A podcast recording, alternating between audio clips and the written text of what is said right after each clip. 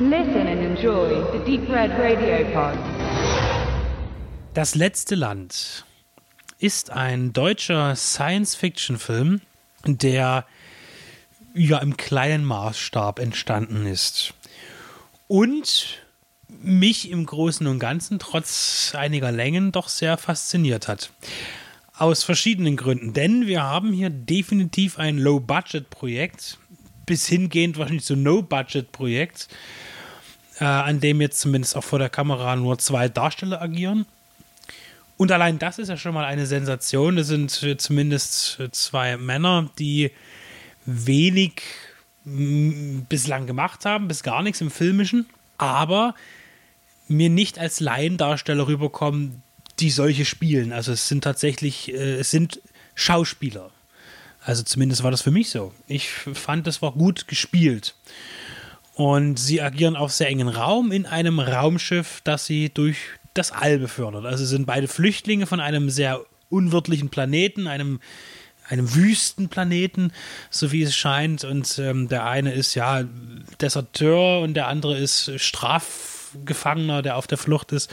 Man tut sich zusammen und äh, flüchtet in einem gefundenen Raumschiff, dessen Herkunft unbekannt ist, eben ins All, um irgendwo hinzukommen. Und der eine will auf die Erde, am liebsten Wobei das ein Mythos ist in dieser Geschichte. Also gibt, gab es sie, ist es der, unser Ursprungsort oder und der andere will einfach nur weg und lässt sich dann leiten von einem Signal, das er bekommt. Und da sind Differenzen, die letztlich aber dazu führen, dass sie doch irgendwie dorthin fliegen. Ja, und es passieren einige Dinge unterwegs. Und eigentlich passiert auch nichts.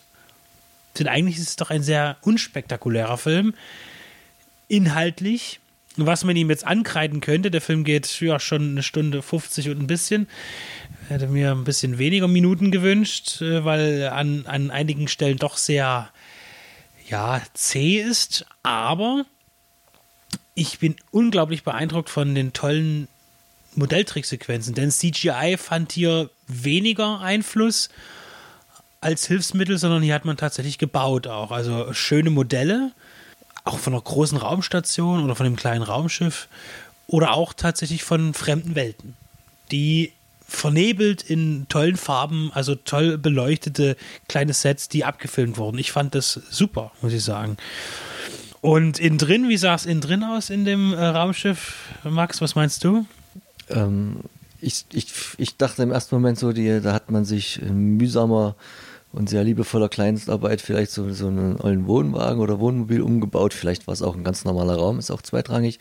Es sah so aus, wie, wie ich mir ein Raumschiff bauen würde, wenn ich irgendwie in den 80er Jahren einen Film auch drehen, drehen wollte. Also, aber das auch sehr gut. Ähm, viele bunte Knöpfe. Ich habe ja nur von äh, Ingenieurstum keine Ahnung und da wurde auch ganz viel repariert und das auch alles relativ schnell und das ging natürlich alles sehr fix und äh, der, der Story halt angemessen, aber das hat man gut mit, mit geringsten Mitteln, Tobi sagt da noch was dazu, zusammengeschraubt und da ist der Film auch gut drin. Also die versuchen ja gar nicht erst irgendwas zu machen, was von vornherein dann am Ende nicht mehr so gut ausgesehen hätte und, da, und dann ist es ja schon, schon richtig, dass man Schuster bleibt bei deinen Leisten, jetzt nicht versucht irgendwie da noch große, irgendwas mit Aliens oder äh, noch mehr andere Raumschiffe oder Kollision. Also die machen halt genau das, was, was es hergab. Und äh, ich fand, wie so oft auch bei Modelltrick oder wenn du jetzt mit so Mitteln filmst, wie die zur Verfügung stehen hatten, wenn alles langsam war, sah das richtig gut aus in dem Moment, wo es rucklig wurde, die Kamera sich bewegt hat, das hätte ich zum Beispiel anders gemacht, sah man so am Bild, dass es natürlich doch irgendwie digital ist, so sehr man sich bemüht hat, das irgendwie so grob und sandig und kornig aussehen zu lassen, um auch dem Setting zu entsprechen. Wenn es dann schneller wurde, wurde es halt auch so ein bisschen, vielleicht lag es auch hier an der, an, der, an der Kopie, die wir hatten, dass es dann so ein bisschen rucklig wurde und sehr digital und auch flach wirkte. Aber das ist total überhaupt nicht verwunderlich wenn man äh, über einen Zeitraum von, ich weiß gar nicht wie, mit ganz wenigen Mitteln nur gecrowdfundet das Ding zusammenbaut, ähm, dass das da nicht aussehen kann wie, naja, ein anderes Projekt. Ich habe auch gesagt, dass äh, dieses Design von diesen, eben, wie du sagst, so 80er Jahre, man denkt ein bisschen an Alien möglicherweise, äh, dass es halt wieder so, so, eine, so, eine, Technik ist, die jetzt davon ausgeht, dass unsere Gegenwart nie existiert hat, was Design angeht und so weiter. Und hier ist es aber scheinbar so weit entfernt von jetzt, Tausende, Hundert, Zehntausende Jahre, dass man auch die Erde gar nicht mehr so in Erinnerung hat. So wie, wie es bei Star Wars umgekehrt ist, dass es mh, hm, wahrscheinlich Zehntausende Millionen Jahre vor unserer Zeit spielt, ähm, ist es hier halt andersrum, dass es sehr weit nach hinten rausgeht. Ja, äh, Max hat es schon erwähnt, die, die Technik im Film. Es war auch die komplette Soundkulisse. Also es hat halt an die Nostromo erinnert. Also äh, es gibt ja diese Sequenz in äh, Ridley Scott's Alien ganz am Anfang, wenn die Computer alle hochfahren. Man könnte fast sagen, haben, der Regisseur jetzt äh, hat einmal das komplette Sounddesign geklaut und hat es wieder, wieder verwertet. Ähm, also es klingt alles wie, äh, als ob man äh, äh, Leuchtstoffröhren anmacht in einem Großraumbüro, wenn die alle so leicht anklackern. Und das hört man permanent. So, ähm, dann natürlich ist viel verbaut. Man, man kennt es ja hier aus Raumpatrouille Orion, hat es ja quasi vorgemacht, äh, den Duschkopf als äh, Funkgerät oder wie auch immer. Ähm, ist hier auch, äh, da wird dann halt eine Nerf Gun, wird umgespritzt zu einer, zu einer MG oder was auch immer da, Plaster oder die alten Wasser, Wasserboiler aus Kreuzberg, die werden dann als Wassertanks äh, oben an die Decke geschraubt. Das ist alles nett und das ist alles hübsch da kann man eigentlich äh, nicht weiter meckern. Ähm, ich schließe mich da grob der Meinung an, dass es halt ein Stück zu lang ist.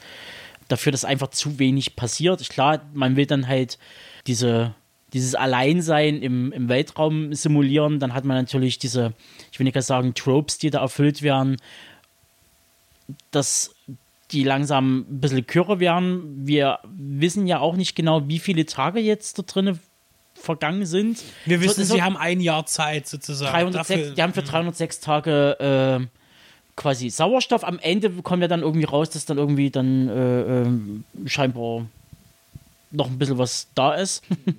Wie viel, aber, ähm, aber das ist halt.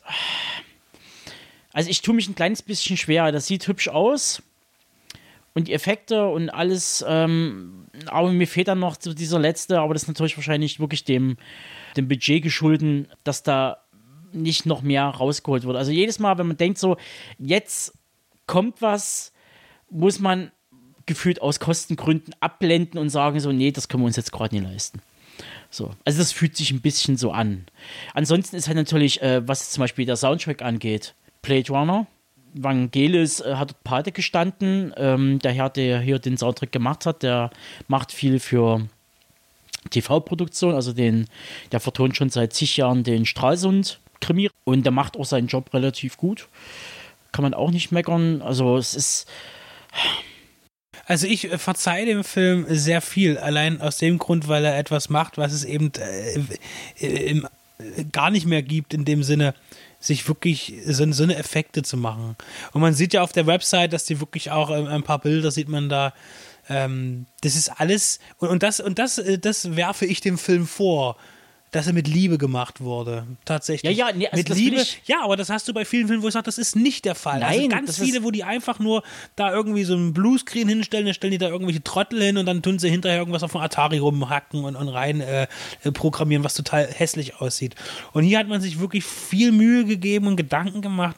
Und auch wenn eben dort und hier äh, ähm, Sachen sind. Ich, ich rede gar nicht davon, äh, dass man hier eben zitiert oder, oder wie auch immer sich was holt äh, und es einbaut, das ist ja auch alles okay.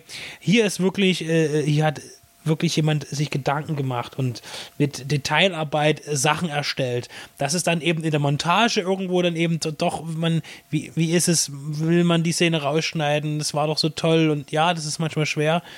Ähm, aber das, das verzeihe ich dem Film komplett, äh, weil ich den einfach visuell wieder so schön fand, wie ich schon lange nichts mehr gesehen habe. Schon gar nicht auf der Basis. Also von, ja, von einem Finanzvolumen, das, das äh, weiter unter einem Jahreseinkommen liegt bei einem normalen Menschen.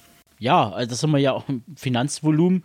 Ähm, die EMDB gibt eine Million an Liegt wahrscheinlich daran, dass es eine amerikanische Plattform ist und der Amerikaner sich nicht vorstellen kann, dass etwas unter einer Million gemacht wird heutzutage. Tatsächlich, also laut der Homepage und äh, die Infos, die ich noch zusammensuchen konnte, hat der Film wohl irgendwie um die 14.000 Euro gekostet, alle zusammen gecrowdfundet und dann halt dort nochmal ein paar Sponsoren und da. ja, das ist halt die Summe. Dann ist es natürlich schon erstaunlich, was man da alles mit rausholen kann. Jetzt müssen wir noch vor allen Dingen sagen, wer es rausgeholt hat. Es war ja ein Projekt mit ganz wenigen Leuten umgesetzt und der Regisseur und Drehbuchautor und Produzent und Sound hat er noch mitgemacht, der Marcel Barion, also so mehr oder weniger im Alleingang. Es ist auch für ihn somit die erste größere filmische Fingerübung und uns bekannt, in Anführungszeichen bekannt war er auch eher als, als, als Mitautor zum Beispiel von einigen Büchern, Berz und Fischer, ähm, die Werke über Argento oder über Joe Dante, Spielplatz der Anarchie, wo, wo ich ja damals sogar mal mitschreiben durfte. Also kam er auch eher aus der schreibenden Zunft und Filmecke. Ich weiß aber auch, dass er so ein bisschen noch Cutter ist und äh, auch schon auch im Medium selber arbeitet und das nicht nur journalistisch oder ähm, ähm, ja, ja, als Kulturwissenschaftler. kulturwissenschaftlich bearbeitet, genau, sondern jetzt halt auch mal so die Seiten gewechselt hat. Und deswegen, wer sind wir, um hier was zu kritisieren? Nee, Es nee, soll, ach Gott. Es soll erstmal jeder natürlich auf so einem Level selber machen. Das ne? ist Jammern auf hohem Niveau. Man ist natürlich dann, äh, äh, also wenn man sieht, dass er halt geschrieben hat über Explorers von äh, Joe Dante, dann passt das natürlich eigentlich äh, Sein Thema rein. dann, ne? Ja, genau. Sieben Jahre Produktion, also mit Pre- und Post-Production von Anfang an äh, Modelle bauen äh, mit seinem Kollegen da, mit seinem Freund, der dort die ganzen Sets gebaut hat und die Modelle und äh, das ist Wahnsinn. Also dann, dann sagt man wirklich Hut ab und man hat ja, wir haben ja erst kürzlich ja so ein ähnliches Leidenschaftsprojekt äh, in Regensburg gesehen, Sator. Man, man merkt, äh, man kann auch mit wenig Geld viel machen. Und auch mit verbrauchten Ideen, um es mal ganz böse zu sagen. Man, man, man kann irgendwas, was schon hundertmal gemacht wurde, kann man auch nochmal neu machen. Wenn man es gut macht und die Atmosphäre stimmt, dann ist das überhaupt kein Problem. Atmosphäre hier etwas hätte für mich mehr verdichtet sein müssen, obwohl ich ja den langsamen Film mag. Aber ja, das passt. Und, und ihr- jetzt hier von großer Festivaltour kommt er auch in, soll er ins Kino kommen ab dem 3. Dezember 2020, was das bedeutet zur jetzigen Zeit und was es bei so einem kleinen Film bedeutet, wo er läuft, äh, ob es eine Kinotour ist, die jetzt privat gemacht wird. Äh, Genau, also er läuft über Job Out Cinema und Indeed Film, was das, was der Verleiher ist, der sich dann darum kümmert oder das Label besser gesagt. Und wenn es hier tatsächlich eine vernünftige haptische Auswertung geben sollte, wäre das durchaus etwas, wo ich dann nochmal überlegen würde, das tatsächlich umzusetzen für mich und vielleicht auch dort etwas äh, filmisches Bonusmaterial zu bekommen. Wenn der 3. Sep- 3. Dezember stimmt und dann kann ja mal unser Freund Leo einen Blick drauf werfen, weil Science Fiction würde ja das diesjährige Thema vom Paradies Filmfestival treffen, Science Fiction Märchen und warum nicht was Heimisches, wo man vielleicht sogar noch sehr enthusiastische Filmemacher dann relativ leicht vor Ort ranholen könnte, wenn uns denn zu dieser Jahreszeit noch ein Filmfestival vergönnt sein soll. Ähm, schauen wir mal.